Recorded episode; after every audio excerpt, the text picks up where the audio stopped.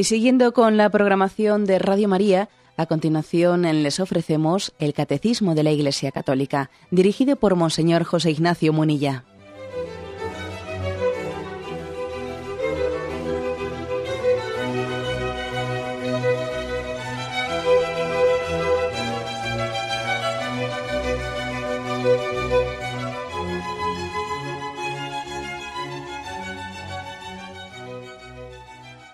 Cordial saludo a todos los oyentes de Radio María. Un día más, con la gracia del Señor, proseguimos el comentario del Catecismo de nuestra Madre, la Iglesia. Habíamos quedado en el punto 236. Estábamos explicando en los inicios del credo el artículo sobre el Padre. Y habíamos explicado la afirmación que hace el credo de, de que Dios es único, cree en un solo Dios y ahora nos hemos adentrado ya en que ese único Dios es Padre, Hijo y Espíritu Santo. El punto 236 dice así. Los padres de la Iglesia distinguen entre la teología y la oiconomía, designando con el primer término el misterio de la vida íntima de Dios Trinidad, con el segundo término todas las obras de Dios por las que se revela y comunica su vida por la oiconomía nos es revelada la teología, pero inversamente es la teología quien esclarece toda la oiconomía. Las obras de Dios revelan quién es en sí mismo e inversamente el misterio de su ser íntimo ilumina la inteligencia de todas las obras. Así sucede analógicamente entre las personas humanas. Las persona, la persona se muestra en su obrar y a medida que conocemos mejor a una persona, mejor comprendemos su obrar. en primer lugar, yo diría que no nos asustemos por los términos, por algunos términos pues un tanto eh, inusuales que aquí se utilizan y que puede dar la impresión de que el catecismo se eleva mucho o, habla de cuestiones que no son comprensibles para los mortales o eh, para los que no han estudiado teología. No nos asustemos. A veces puede ocurrir que algunos términos nos den la impresión de que, uff, esto es muy abstracto para mí o muy... No, es bastante más sencillo de lo que parece en las afirmaciones que aquí se, se realizan. Bueno, aquí se distingue entre teología y oiconomía. Vamos a ver, la palabra teología nos es más, mm, más conocida, más familiar. La palabra teología hace referencia a la ciencia sobre las cosas de Dios, ¿eh? al estudio sobre las cosas de Dios. Uno estudia teología y bueno, pues la teología se divide en asignaturas diversas, ¿no? Pues la teología tiene teología fundamental sobre cómo, eh, cómo acercarnos para, responder a la pregunta de quién es Jesús, quién es la Iglesia. ¿eh? La Iglesia está fundada por Jesús, Jesús es el Hijo de Dios, etcétera. Teología fundamental. Luego pues tenemos eh, las asignaturas como sobre todo la de Cristología, ¿no? Pues que es una asignatura, pues podríamos decir la, céntrica, ¿no? La, principal, es la casi la columna vertebral, la teología, también la Mariología, que estudia el, pues el misterio de María. Eh, están también los la Trinidad, por supuesto, ¿eh? la Trinidad.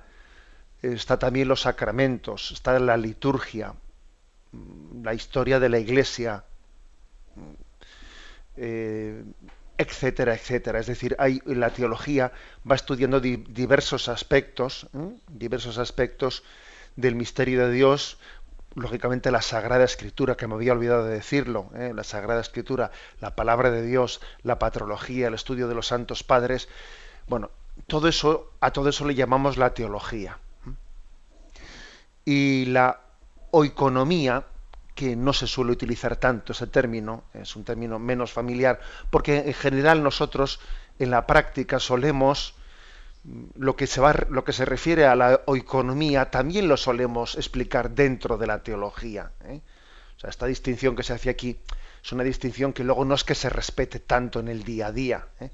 La, la oiconomía se refiere al estudio mm, perdón, lo primero, la palabra oikonomía significa literalmente administración doméstica. O sea, cómo nos administramos, cómo...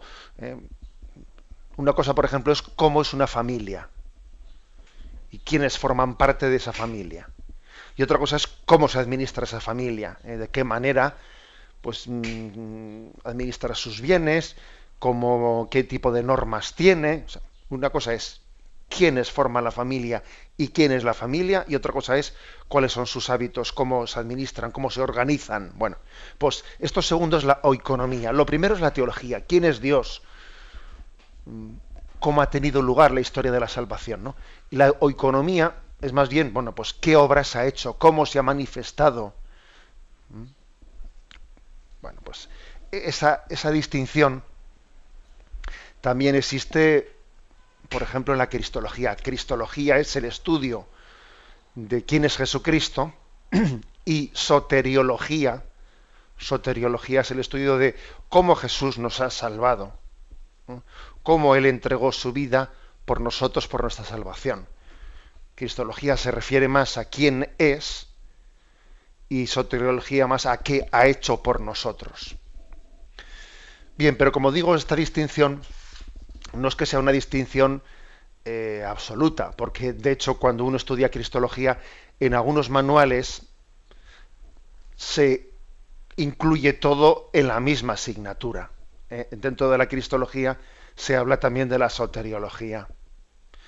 En otros manuales no, ¿eh? dependiendo de si siguen más una estructura más clásica, etcétera, pues se suele distinguir, a ver, un tomo de cristología y otro tomo de soteriología. Bueno, bien, Quiero que ya más o menos eh, entendemos la, distinción que hace aquí el catecismo.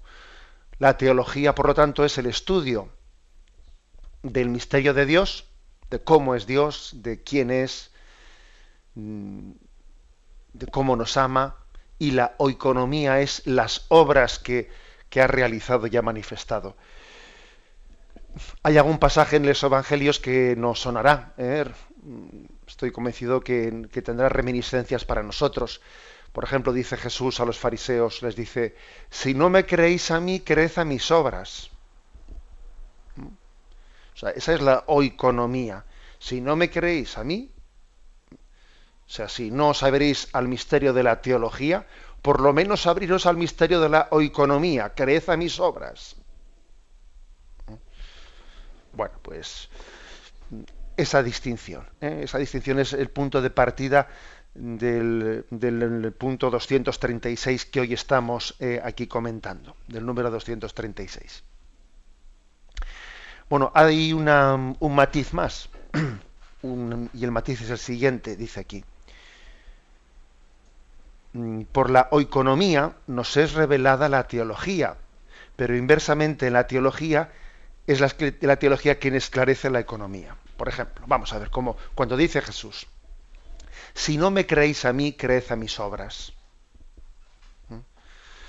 Bueno, entonces aquí viene a decir las obras de Jesús, las obras, la oikonomía, nos revelan quién es Jesús. Eh, imaginaros que Jesús ha curado un enfermo. ¿Mm? Jesús ha hecho un milagro, pues de sanación de un leproso, de un ciego, etcétera. Bueno, las obras, esas obras de curación del ciego, de curación del leproso, manifiestan quién es Jesús. Este tiene que ser Dios. Este tiene, tiene poderes divinos. De lo contrario, ¿cómo un hombre puede devolver la vista a un ciego de esta manera? ¿Cómo solo con tocarle le ha podido curar su lepra? Bueno, o sea, las obras manifiestan quién es pero al revés, también Jesús mismo, Él, hace que interpretemos bien las obras. Porque uno podía interpretar mal las obras. ¿eh? ¿Y este quién es un mago? ¿Esto que es un truco de magia? ¿Es un fantasma? ¿Es no sé qué? ¿Es...? No, mire usted, Él, el Hijo de Dios, que ha venido para revelar el amor del Padre, que ha venido a manifestarnos que Dios es misericordioso, y tiene compasión de nosotros, Él, Él, lo que viene a decirnos es que esa curación de ese ciego o esa curación de ese leproso no es magia, no es un truco, no, sino que es un signo, un signo no es para impresionar, no, no, no, es un signo de que Dios quiere curar nuestra alma, de que Dios quiere que nuestra alma sea limpia y que tengamos fe para ver la luz de Dios. O sea, el devolverle la vista al ciego es un signo que quien conoce a Jesús dice, ah, Jesús ha hecho esta curación del ciego porque como Jesús es la luz del mundo, nos ha querido revelar que quien tiene fe participa de esa luz que es Jesús. Ah, fíjate, conocer a Jesús me, me lleva a interpretar las obras que ha hecho. O sea que son dos cosas. Las obras que Jesús hace me llevan a conocer quién es Jesús, pero conocer a Jesús luego me lleva a interpretar bien sus obras. O sea, Creo que este, eh, esta, la pescadilla que se muerde la cola, como suele decirse. ¿eh? Creo que me habéis entendido esta, esta doble dimensión que, es importante. Sigue aquí diciendo el catecismo. Las obras de Dios se revelan quién es en sí mismo e inversamente el misterio de su ser íntimo ilumina la inteligencia de sus obras. Así sucede también entre las personas humanas. Las personas se muestran en su obrar y a medida que conocemos mejor a una persona, mejor podemos comprender su obrar. Es decir, también esto se nota en nosotros. ¿eh? O sea, también esto ocurre en nosotros, no solo en Dios. He puesto el ejemplo de Jesucristo, que se da a conocer en sus obras, pero podríamos decir nosotros lo mismo. ¿eh? Imaginaros que hay una persona, una persona determinada, ¿eh? determinada pues que hace yo, no la conozco ¿eh? no la conozco interiormente no conozco interiormente a esta persona pero bueno veo que hace unas determinadas obras en su tiempo libre en su tiempo libre pues él eh, ayuda a los necesitados en su tiempo libre mm, se acerca a determinadas asociaciones pues para ayudar a los necesitados, va a Caritas, va al albergue para acoger los transeúntes, va, hace esto, hace el otro. Entonces, esas obras que hace esa persona son reveladoras de quién es esa persona. ¿Mm? Es una persona que a la que no le importa únicamente pues el sueldo que gana, a la que no le importa únicamente el acumular dinero. Es una persona que tiene otro tipo de ideales, ¿eh? tiene unos ideales, tiene una sensibilidad hacia el prójimo. Está, yo veo por las obras, estoy conociendo a la persona. En las obras se manifiesta qué persona es esa. Ahora bien, para entender en profundidad, en profundidad, mm, por qué esa persona hace esas obras, porque ojo, uno va a un albergue eh, de Cáritas y allí se puede encontrar voluntarios que están por motivos distintos y igual que cuando uno hace un camino hace el camino de Santiago. Mira esta persona está haciendo el camino de Santiago. Eso quiere decir que bueno pues que que la vida tal y como él la lleva no no le satisface que, que busca una serie de ideales que que busca salir de sí mismo, de su casa, que, mm, es un, hombre idealista, sí. Bien, pero luego también hay peregrinos en el Camino de Santiago que van allí por motivos muy distintos. ¿eh? Unos van un poco más por, por, no sé, por deseo de aventura, otros más van por, por cumplir una promesa, otros van porque quieren purificar su vida, otros van, oye, o sea que resulta que en un albergue de transeúntes, de Cáritas, o en el Camino de Santiago, hay obras que, que, aunque sí que manifiestan que la persona, que la persona mm, no solo es, eh, no solo tiene necesidades materiales, sino que también busca otros horizontes, pero luego, hasta que no conozcas a la persona íntimamente, hasta que no sepas cómo es Julián, y Julián no te haya abierto su corazón, no vas a acabar de entender en profundidad ¿Por qué se apuntó al albergue de Cáritas? ¿Por qué se puso a hacer el camino de Santiago? O sea, conociendo a la persona y cuando ella te habla de sus ¿eh? convicciones íntimas, entonces es cuando terminas de entender, ah, por eso hizo el camino de Santiago, etcétera, pues porque él tiene un deseo de purificación interior, pues por eso hizo el camino de Santiago, pues porque quiere conocer gente y salir un poco de su aislamiento o por eso va al albergue de transeúntes, porque es un luchador por la justicia y entiende que en este mundo hay una gran injusticia y tal, etcétera, etcétera. ¿eh? O porque siente pena y compasión hacia los pobres del mundo. Bueno, esta es la doble. Esto también, esto también es eh, utilizado esta, esta forma de, de desvelar ¿eh? el misterio, es utilizado en el catecismo y en la teología. ¿Eh? hay un refrán latino que dice operari sequitur esse, o sea, el, el obrar sigue al ser. El obrar sigue al ser. Primero hay que ser y fruto de que eres, obras en consecuencia, ¿no? Pues por ejemplo, eh, he puesto el ejemplo del Camino Santiago. Bueno, pues uno es un cristiano.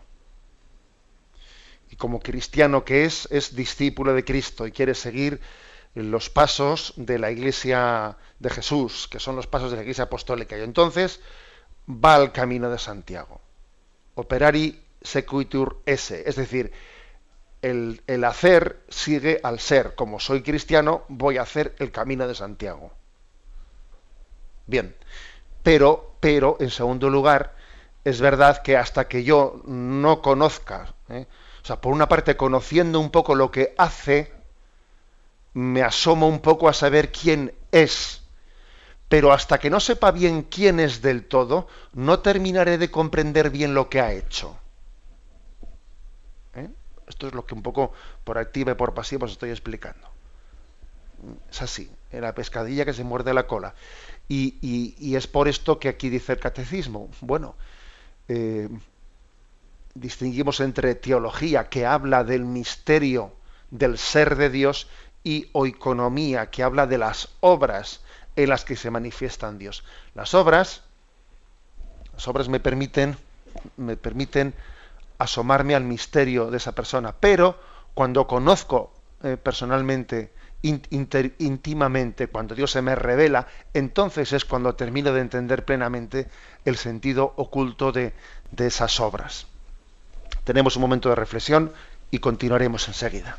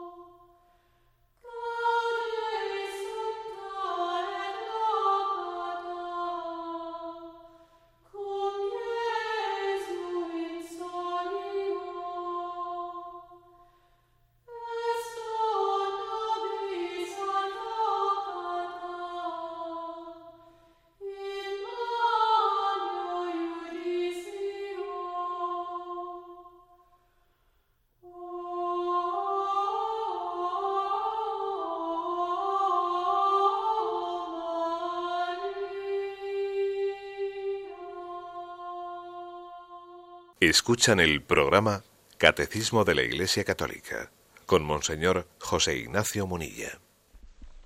Continuamos con el punto 237, pasamos a él, y dice así, la Trinidad es un misterio de fe en sentido estricto, uno de los misterios escondidos en Dios que no pueden ser conocidos si no son revelados desde lo alto. Dios ciertamente ha dejado huellas de su ser trinitario en su obra de creación y en su revelación a lo largo del Antiguo Testamento. Pero la intimidad de su ser como Trinidad Santa constituye un misterio inaccesible a la sola razón e incluso a la fe de Israel antes de la encarnación del Hijo de Dios y del envío del Espíritu Santo. Es decir, los misterios de Dios eh, también tienen entre ellos una graduación de nivel de misterio. para entendernos. Hay misterios más en sentido estricto, como dice aquí, y hay otros misterios, bueno, que, no dejando de ser misterios, sin embargo, son más accesibles al conocimiento natural. Por ejemplo, la existencia de Dios. Hombre, la existencia de Dios, claro que es algo que supera, ¿eh? supera al hombre, pero sigue, pero también es verdad que el hombre tiene una capacidad natural de conocer la existencia de Dios. ¿Mm? Dios le ha dado al hombre una capacidad racional para deducir, deducir que tiene que existir Dios, lo deduzco de, la creación. Oye, el, orden del mundo no puede ser casual. Eso es, absurdo, ¿no? Pensar en que este mundo, toda la complejidad de las leyes de la creación, pues son meramente una casualidad. Oye, mira, no me digas eso, porque eso sí que supone, eh, a veces nos, eh, algunos dicen que no pueden tener fe y luego afirman cosas que suponen tener más fe todavía. ¿eh? Porque decir que el, orden del mundo es una casualidad que se ha dado por el azar, dice, hombre, madre mía, no crees en la Trinidad y luego crees, no digo en la tri, sino en una complejidad de millones y trillones y cuatrillones de, de, de moléculas perfectamente acopladas y sincronizadas, mira, eso es, eh, bueno, o sea, es decir, que sí que existe una cierta capacidad natural del conocimiento de Dios. Aun y todo, no deja de ser un misterio, porque siempre el hablar de Dios es algo que, por, eh, que, en sí mismo nos supera. Pero hay otros misterios mucho más misterios, eh, mucho más estrictos, como son la capacidad, como son, perdón, el, el conocimiento de que Dios es Padre, Hijo y Espíritu Santo. Claro, eso no se puede deducir no se puede deducir de la naturaleza. Eso si Dios no nos lo hubiese revelado, no nos lo hubiese mostrado, ni siquiera el pueblo de Israel en el Antiguo Testamento podía saberlo por, por, los libros proféticos y por los libros históricos del Antiguo Testamento y por los salmos. O sea, la revelación del Antiguo Testamento no da a conocer con claridad que Dios es Padre, Hijo y Espíritu Santo. Eso hasta que no llega Jesucristo en la plenitud de la revelación, hasta que no se infunde el, infunde el Espíritu Santo, eso no, se, no está revelado con claridad. Hay pequeñas, pequeños atisbos en el Antiguo Testamento, pero, pero no más. Luego, ¿eh? el misterio de la Trinidad es un misterio en sentido estricto. Tiene que ser revelado de una manera pues, explícita por Dios. Bueno, esto dicho así. Creo que sería conveniente e interesante que hagamos como un pequeño excursus sobre qué significa la palabra misterio. ¿eh? Lo digo porque, claro, vosotros popularmente hablando por la palabra misterio, pues bueno, venimos a decir algo que no está claro. que es un misterio? Algo que no está claro. O algo que da un poco de miedo. Bien, pero como os podéis imaginar, la, acepción popular de la palabra no es, no, es la, no es, la, misma que la acepción teológica de la palabra. ¿eh? La palabra misterio es una palabra que viene de, mm, o sea, viene de una palabra griega que es misterion, ¿eh? que viene del verbo mien, que significa encerrar, restringir. ¿eh? Queda como restringido, queda como encerrado. ¿eh? En, sentido general, este término significa lo que es imposible de conocer, o también significa un conocimiento valioso guardado en secreto. En la antigüedad pagana, la palabra misterio se usaba para designar pues, ciertas doctrinas esotéricas como por ejemplo el pitagorismo, otras teorías que únicamente se reservaban para los, para los inteligentes, ¿no? para los escogidos. ese era el sentido un poco de la antigüedad pagana. En el lenguaje de los primeros cristianos, los misterios eran aquellas enseñanzas que eran más bien resguardadas del conocimiento de los profanos. ¿eh?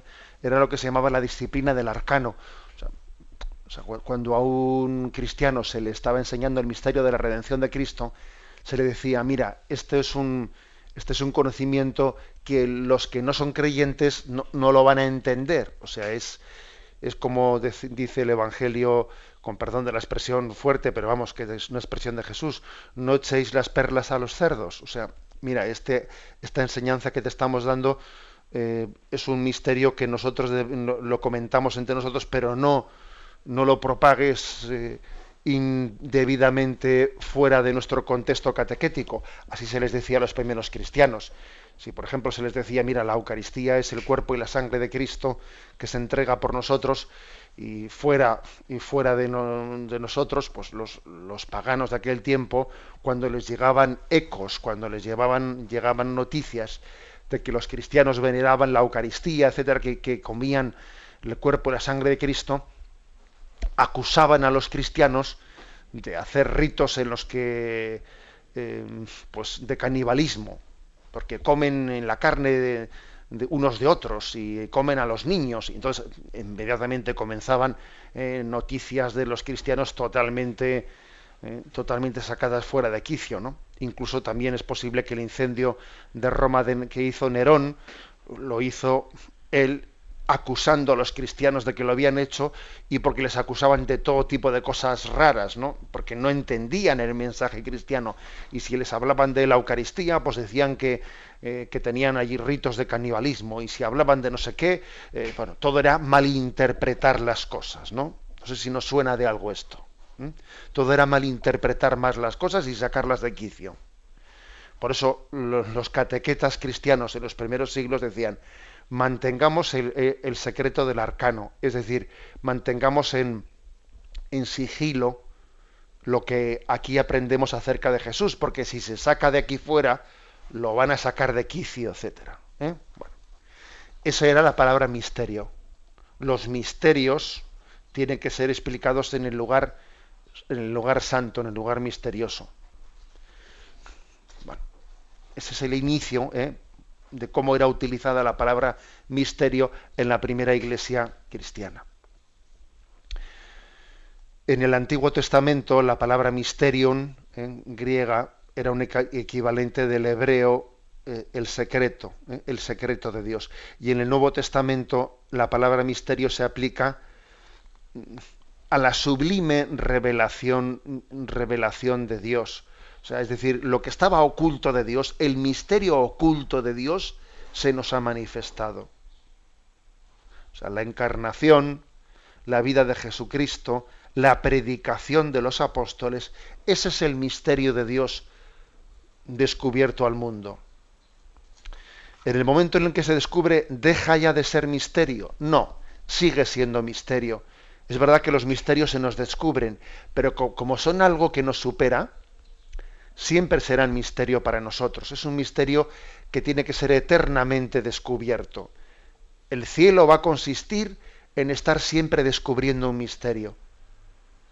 Y, no se agota, y es infinito, y es eternamente novedoso, eternamente amable, eternamente atrayente. ¿eh? atrayente. Bueno, pues este es, este es el sentido. Algún texto, vamos a leer, por ejemplo, algún texto de Mateo Mateo 13, versículo 11 y siguiente. Dice, él respondió, es que a vosotros se os ha dado el conocer los misterios del reino de los cielos, pero a ellos no. ¿Mm?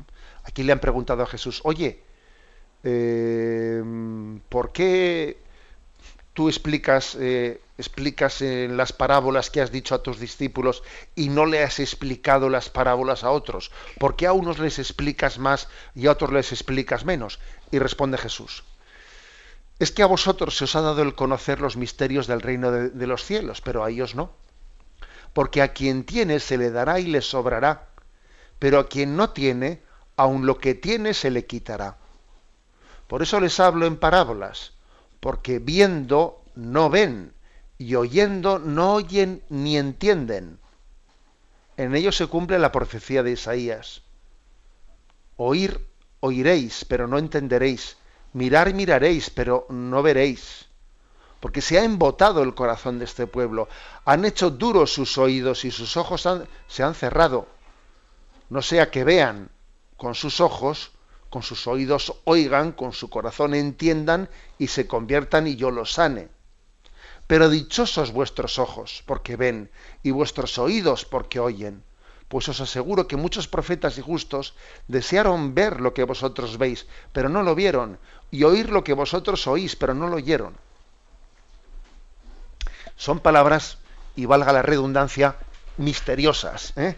Estas en las que se nos habla de por qué Jesucristo mm, parece que descubre sus misterios más a unos que a otros. ¿Y por qué parece que sus misterios quedan ocultados? ¿no?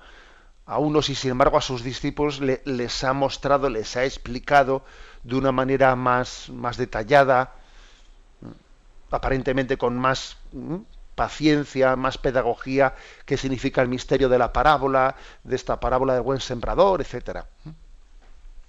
¿Qué hay que decir? Bueno, hay que decir que no se trata, no se trata de una especie de decisión caprichosa de Dios de decir a ti sí, te lo voy a mostrar, a ti no.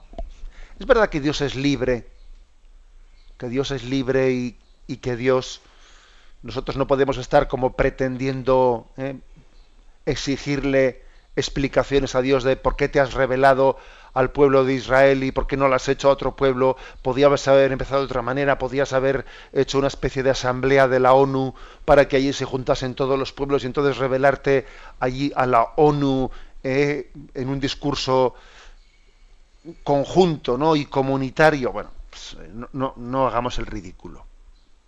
A Dios no le podemos eh, pedir cuentas de por qué ha hecho las cosas de una forma y no de otra. ¿Por qué se ha revelado a través de Israel y no ha hecho una revelación conjunta de todos los pueblos vía GPS? No podemos hacer el ridículo de esa manera. Dios es libre. Bien, pero aparte de eso, además de este argumento de decir, oye, respetemos la libertad de Dios, que Él tiene sus conductos y sus caminos para revelarse, además también viene a decir otra cosa. Viene a decir, mira, es que los misterios de Dios suelen coincidir, suelen coincidir con quién tiene hambre y sed de Dios y quién no tiene hambre y sed de Dios. Es decir, aunque no podemos hacer aquí una aplicación eh, matemática del asunto, generalmente Dios se revela a quien quiere conocerle, a quien, a quien le busca. Y Dios se oculta a quien no quiere conocer. Se dice que no hay razones para quien no quiere entender. Bueno, pues, eh, pues algo, algo por el estilo. O sea, Dios se revela a quien le busca y tiende a ocultarse a quien no le busca. Por eso, en este pasaje de Mateo 13, 11, se dice, por eso les he hablado en parábolas, para que no vean ni, para que no ni entiendan ni nada. Es como decir, mira, no, no gasto en ellos muchos cartuchos, ¿eh? no, me, no me voy a esforzar en ellos porque no quieren ver y porque no quieren oír. Y sin embargo, en estos que tienen hambre y sed de mi palabra, les voy a revelar, les voy a descubrir ese misterio.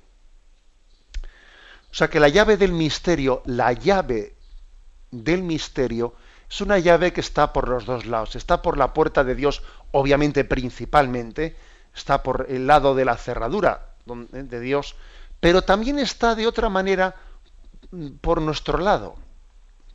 Porque un motivo por el que Dios no me ha descubierto un misterio es porque yo no deseo conocerlo, no busco la verdad, no busco el corazón de Dios. Entonces Dios dice, ¿para qué me voy a mostrar a quien no quiere conocerme?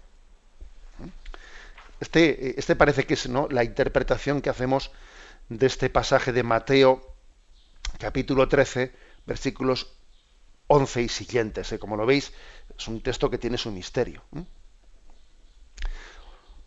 Otro texto, ¿eh? Mateo 16, versículo 25. Os saluda, perdón, este es un texto que he copiado equivocadamente, que es de San Pablo. Os saluda Erasto, cuestador de la ciudad, y cuarto nuestro hermano, aquel que puede consolidaros conforme al Evangelio mío y la predicación de Jesucristo, revelación de un misterio mantenido en secreto durante siglos eternos, pero manifestado al presente por las escrituras que lo predicen, por disposición del Dios eterno, dado a conocer a los gentiles para obediencia de la fe a Dios el único sabio por Jesucristo, a Él la gloria por los siglos de los siglos. Amén. Hay una referencia pues del apóstol una referencia a aquel que nos revela un misterio mantenido en secretos durante siglos. Es decir, que nosotros podemos sentirnos verdaderamente privilegiados porque Dios está descubriendo en la revelación de una manera que lo hubiesen envidiado eh, muchas generaciones que nos han precedido. Es curioso que nosotros estemos en la cultura del relativismo, en la cultura del escepticismo, del nihilismo, en la cultura de no creer la verdad. Y dice, oye, pero si justo ahora nosotros vivimos en un momento en el que la revelación de Dios ha llegado a un máximo de, de apertura, y ahora nosotros nos volvemos escépticos, ahora nos volvemos relativistas justo cuando la revelación de Dios se nos ha dado en Jesucristo y cuando el magisterio de la Iglesia en estos dos mil años pues ha llevado a un grado de explicitación tan grande y tenemos un catecismo de la Iglesia Católica que, bueno que es abrir el, el, corazón de Dios para que le conozcamos más que nunca. Ahora vamos a ser escépticos y relativistas y ahora por eso es grande nuestro pecado. Es grande nuestro pecado de no acoger el misterio de Dios que, se revela.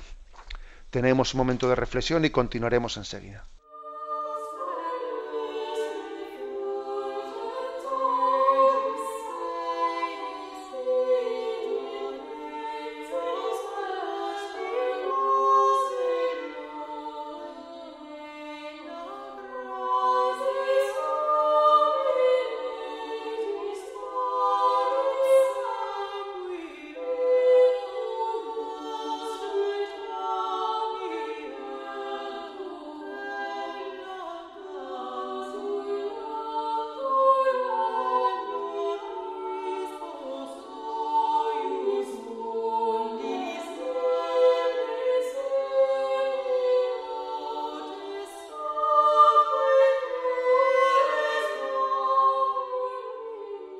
Continuamos en esta edición del Catecismo con el punto 237, explicando qué significa el término misterio.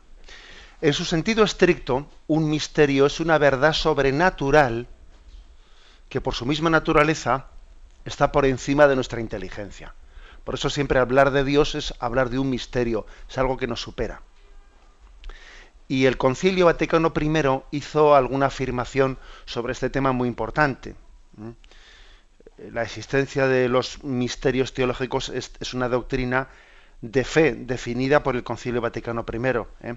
el cual decía que si alguien dice que en la revelación divina no están contenidos ningún misterio propiamente dicho, sino que son desarrollos de la razón natural, que todos los dogmas de la fe pueden ser entendidos y demostrados a partir de los principios naturales, ese tal sea anatema. O sea, el Concilio Vaticano contra el racionalismo dice, no, oiga, mire usted, los, dogmas de la fe no pueden ser demostrados, demostrados racionalmente. Eh, no son signo, no son, no son producto de un silogismo, que si esto está, luego está, luego entonces la Eucaristía, no sé qué, no. Eh. Es, absurdo eh, pensar que que el racionalismo pretenda decir que con la mera razón vamos a ser capaces de conocer a Dios. No. Además, esta, esta enseñanza que el Concilio Vaticano I lo define, lo define como de fe, ¿eh? está explicada en la misma escritura. Hay un texto muy especial que es la primera carta a los Corintios, el capítulo segundo. Si tenéis tiempo de leer el capítulo segundo de la primera carta a los Corintios, veréis que allí este tema se aborda con, eh, pues con mucha nitidez. Eh. Es muy cortito el capítulo, lo voy a leer. Dicen, yo mismo, hermanos, cuando vine a vosotros a anunciaros el misterio de Dios, no lo anuncié con sublime elocuencia o sabiduría, pues nunca entre vosotros me precié de saber cosa alguna, sino a Jesucristo y este crucificado también yo me presenté a vosotros débil y temblando. Mi palabra y mi predicación no fue con persuasiva sabiduría humana, sino con la manifestación y el poder del Espíritu, para que nuestra fe no se apoye en la sabiduría de los hombres, sino en el poder de Dios. Sabiduría, sí, hablamos entre los perfectos, pero una sabiduría que no es de este mundo, ni de los príncipes de este mundo condenados a perecer, sino que enseñamos una sabiduría divina, misteriosa, escondida, predestinada por Dios antes de los siglos, para nuestra gloria. Ninguno de los príncipes de este mundo la ha conocido, pues si la hubiese conocido, nunca hubieran crucificado al Señor de la gloria. Sino que como está escrito, ni el ojo, ni el ojo vio, ni el oído oyó, ni el hombre puede pensar lo que Dios ha preparado para los que lo aman. Y Dios nos lo ha revelado por el Espíritu, pues el Espíritu lo sondea todo, incluso lo profundo de Dios. Pues, ¿quién conoce lo íntimo del hombre? Sino el Espíritu del hombre que está dentro de él. Del mismo modo, lo íntimo de Dios lo conoce solo el Espíritu de Dios. Continúa, pero la verdad es que es maravilloso. ¿Quién conoce el interior del hombre? El interior del hombre lo conoce el, propio alma del hombre. ¿eh?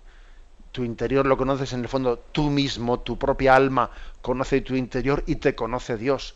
Bueno, pues lo mismo digamos de Dios. A Dios para conocerle es su propio espíritu, su propio Espíritu Santo el que, el que nos lo tiene que revelar, si no nosotros no nos conocemos. Nosotros no podemos juzgar al prójimo, del fondo porque no le conocemos bien. Tú no conoces bien al prójimo. No le puedes juzgar. Bueno, pues imagínate de Dios. Es que Dios mismo tiene que manifestarse. Tú a Él no le conoces si Él no se manifiesta en su misterio. ¿Mm? Bueno, como veis, pues el capítulo segundo ¿eh? de la primera carta a los Corintios es un capítulo como muy, muy definitivo ¿no? a, este, a este respecto. Los errores principales contra lo que estoy diciendo son los errores eh, del racionalismo, que niegan la existencia de los misterios sobrenaturales, del misterio de la Trinidad principalmente, ¿no? Ellos objetan, los racionalistas, que creer en los misterios es degradar la razón. Y su argumento favorito se suele basar en el principio de que no existe nada intermedio entre lo razonable y lo irracional o es racional o es irracional. ¿Eh? Por lo tanto, todo lo misterioso es irracional y hay que rechazarlo. Pero claro, esta argumentación es falaz, ¿eh? porque confunde lo incomprensible con lo inconcebible. confunde la superioridad de la razón con la contradicción. Mira, una cosa es que una cosa que no sea comprensible, o sea, que te supere, y otra cosa es que sea inconcebible, que sea contradictoria. Eso es otro tema. ¿Mm? Que Dios es Trinidad, que es Padre, Hijo y Espíritu Santo, ¿eso es irracional? No, irracional no es, solo que está por, está por encima de la razón. Está por encima de lo que tú puedes conocer por tu razón, pero no es irracional. Irracional es lo que es contrario a la razón, que es distinto. Como si te dicen, oye, que, que tu padre, que tu padre y tu madre tuvieron pues un aborto y un aborto mm, que tú no has conocido, eso es irracional. No, no es irracional, solo que tú no lo conoces, pero, pero pudieron tenerlo perfectamente. ¿eh? Bueno, pues pongo este caso, o bueno, perdonad por el ejemplo que se me ha ocurrido. Bien, mm, por lo tanto, la mente de una criatura no puede captar, por la naturaleza íntima de, de las verdades misteriosas, muchas cosas y tiene que recurrir a ejemplos, a analogías. Muchas veces hablamos de las cosas de Dios, pues poniendo ejemplos, ¿no? A veces son ejemplos más acertados, otras veces menos acertados, ¿no? Lo digo por experiencia propia. ¿eh? Bueno, echamos mano de analogías para hablar de las cosas de Dios porque en sí mismo nos, nos superan, ¿no? Pero lo que hay que decir es que el conocimiento de lo sobrenatural es más excelente que ninguna sabiduría humana.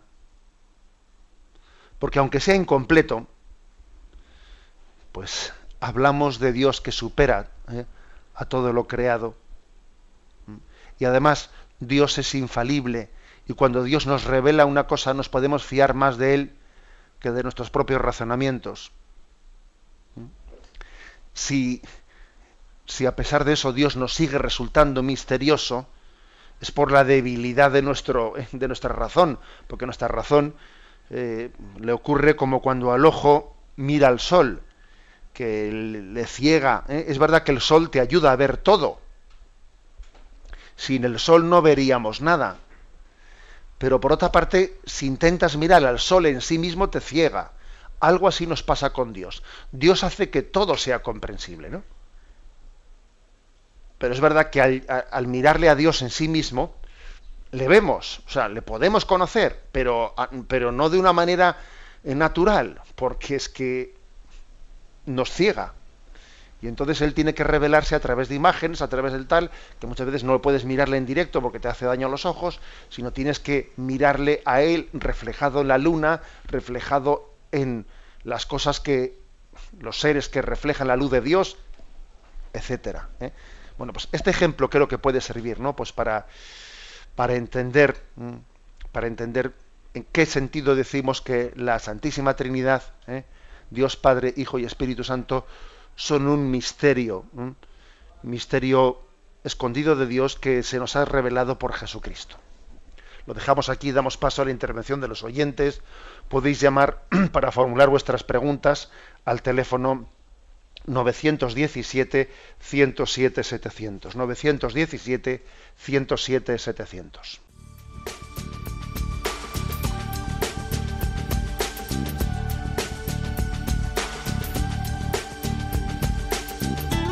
Radio María le ofrece la oportunidad de recibir en su casa sus programas favoritos.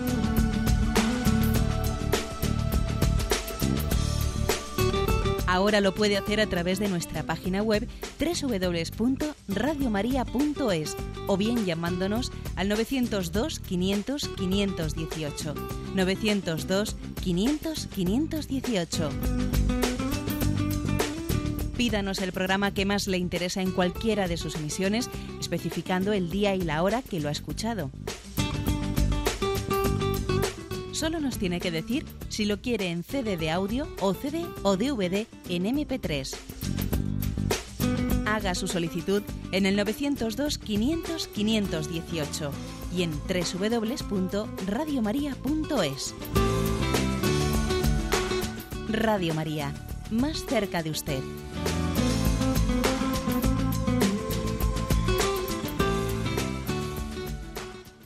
Escuchan el programa Catecismo de la Iglesia Católica con Monseñor José Ignacio Munilla.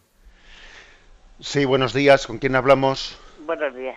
Adelante, le escuchamos. Eh, pues nada, yo es que soy alfabeta, que, que, que, soy alfabeta desde que era, eh, porque yo no he podido eso, que trabajar en dos palabras, lo quiero corregir, que, he tenido que trabajar para comer y no, no he ido a los colegios ni nada y yo ahora pues yo creo en Dios, yo estoy ya mucho tiempo con eso de Radio María y con tantas cosas y con todo, pero yo confesarme pues hace un montón de tiempo la verdad que no me he confesado. Y yo con eso estoy de viaje en duda porque yo estoy, yo creo en Dios como la primera. Y, y es eso.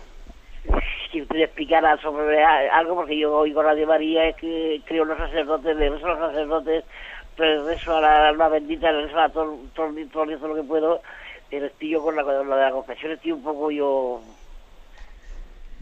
de acuerdo, le digo una palabra. ¿eh? Bueno, en primer lugar, yo le diría que no se acompleje usted en absoluto, pues por el hecho de que por la historia de su vida usted haya tenido pues menos cultura, que, que ha sido analfabeta, dice que no que no ha podido pues acercarse a poder estudiar, etcétera, pues porque tuvo que trabajar desde muy niña, desde muy pequeña. Mire, mmm, bendito sea Dios, sabe. Yo creo que en esta vida no tenemos que acomplejarnos en absoluto. ¿eh? Cada uno tiene que valorar la historia de su vida y valorarla mucho. Y seguro que usted tendrá muchísimas cosas que puede, eh, pues puede contarnos y desde la experiencia de su vida nos podría enseñar muchísimas cosas. ¿eh? Anda que no hay personas ¿no? que tienen carreras, carreras superiores y que son absolutamente analfabetos en el espíritu. Y usted, pues mire, pues no tendrá eh, pues esos estudios, ¿no? No sabrá leer y escribir, pero mire, resulta que el Señor le ha concedido acercarse al misterio, al misterio e intentar profundizarlo. Mi consejo, mi consejo es que se acerque usted sin miedo alguno al sacramento de la confesión, incluso que le pida al sacerdote que le ayude. ¿eh? Una, una, confesión puede comenzarse de una manera tan sencilla como esta.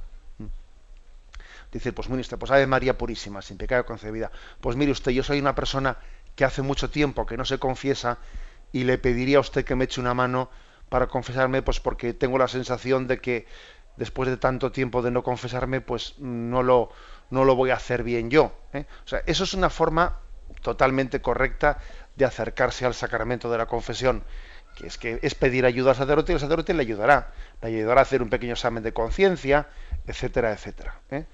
O sea, yo creo que a veces mm, pues podemos ser tentados para no dar ese paso, que es un paso muy importante y que el demonio es astuto y suele hacer que nos quedemos ahí a veces, después de haber dado pasos muy importantes en la vida, sin embargo, que nos quedemos en las puertas de la confesión sin dar el paso, que el demonio es muy astuto. Bueno, pues suele utilizar a veces pues sensaciones de miedo, como lo hago, hace el ridículo, o otras veces pues por el problema de que me, que me da eh, pues un rubor confesar mis pecados. Eh, mire usted, eh, vamos a tirar todo eso por la ventana totalmente, porque aquí lo importante es mi encuentro con Dios. Y, y que se antepongan mis sentidos de la vergüenza y del ridículo y, y, cómo lo hago y cómo no sé qué, déjate, déjate, o sea, tira todo eso por la ventana y pon la desnudez de tu alma ponla delante de Dios en ese sacramento del perdón de los pecados, que es un regalo de Dios. Por lo tanto, yo le animo a ello, eh, que no tenga usted ningún complejo de ningún tipo y que le pida al sacerdote pues que le eche una mano hasta que usted vaya adquiriendo el hábito de cómo, de cómo confesarse eh, y seguro eh, y seguro que ya a partir de ahí usted, usted irá cogiendo su método de hacerlo. Damos paso a un nuevo oyente. Buenos días. Buenos días. Sí, adelante, le escuchamos. ¿Soy yo? Sí, adelante. Pues mm, eh, eh, eh, es de, no de la de hoy, es de, la, de ciencia y, y, y, y, el de ciencia, que, que yo pienso que resulta que la gente no se está dando cuenta de, de de que de, de, ciencia que nos dice lo que Dios quiere y todo eso, ¿no? ¿Eh? Pues tenemos que, que la, la comunión es una, una, una barbaridad lo que se está haciendo con ella, porque resulta que no se controló de la mano y, y eso ha, sido terrible porque se ha, hecho cosas y la, y la gente ya no entiende. Y tenemos a nuestro mm, mm, eso en la, al dar la comunión en la en su misa siempre de, de rodillas y, y, y, en la boca porque eso porque es que la comunión es como si fuera caramelo. Y entonces yo digo eso que la gente pues que hay que pedirlo mucho que, que caigan en la cuenta de acuerdo, le digo una, una palabra al respecto. Hace poco el cardenal don Antonio Cañizares, que es el cardenal precepto de la congregación de la liturgia, en alguna charla que daba por ahí hablaba de que, vamos, hizo referencia a la conveniencia en su opinión, ¿eh? habló como opinión, no habló con la autoridad, no de, de quien pone un decreto, ¿no? Pero habló de que en su opinión se debería de cuidar o de volver a la comunión recibida de rodillas en el reclinatorio y en la boca, a ser posible. No todo el mundo puede arrodillarse, ya lo sabemos, ¿no? Pero esa opinión que dio alguien, pues que está en un puesto tan autorizado, ¿no? Como ser el cardenal precepto de la congregación de la liturgia, no es para tomársela en bromas, ni mucho menos. ¿eh? Él tiene un conocimiento de de lo que ocurre en la Iglesia Católica, él recibe todos los informes ¿no? de todas las naciones sobre cómo está el ejercicio y la vida de la liturgia, y el hecho de que él dijese que a él le parece que mm, hay que ir en esa dirección, y el hecho de que el Santo Padre lo haga, porque todos somos conscientes de que cuando el Papa va al lugar que vaya del mundo, a, los que vayan a los que van a comulgar con él, se les dice que con el Papa se comulga mm, de rodillas y en la boca. Bueno, bien, entonces, ¿en qué diríamos? Primero, que no es, eh, no está mandado hoy por hoy, no está mandado comulgar en la boca y comulgar de rodillas. No es un precepto de la Iglesia. Con lo cual, no califiquemos de, eh, de incorrecto o de herejía lo que no es. ¿eh? O sea, es importante también no ser más papistas que el Papa. El Papa tiene autoridad para mandarlo y no lo ha mandado para todo el mundo, aunque él sí lo hace. ¿eh? Bueno, eso es lo primero. Pero también dicho esto, hay que decir que los fieles tienen, tienen el derecho a poder comulgar en la boca y a poder comulgar de rodillas. Los fieles sí tienen derecho, aunque no hay obligación de ello, pero sí tienen derecho.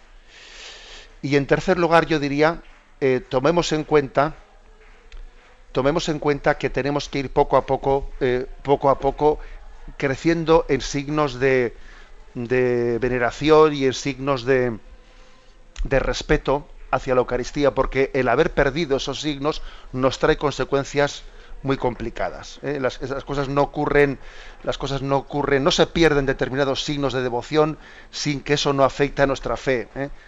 Afecta a nuestra fe. ¿eh?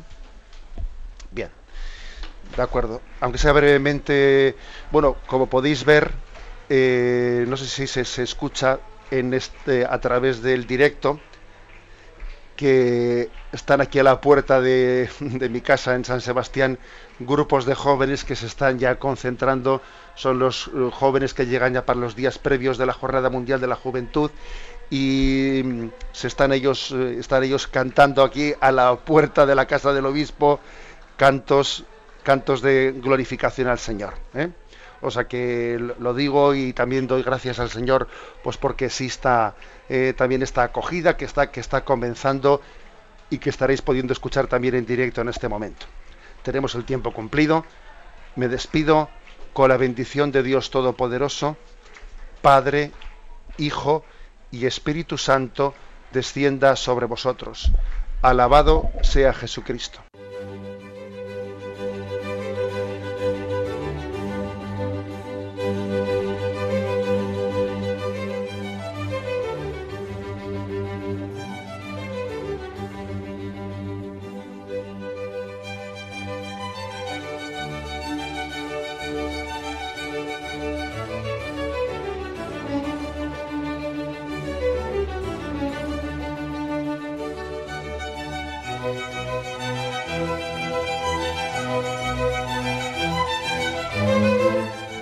Han podido escuchar en Radio María el Catecismo de la Iglesia Católica, dirigido por Monseñor José Ignacio Munilla.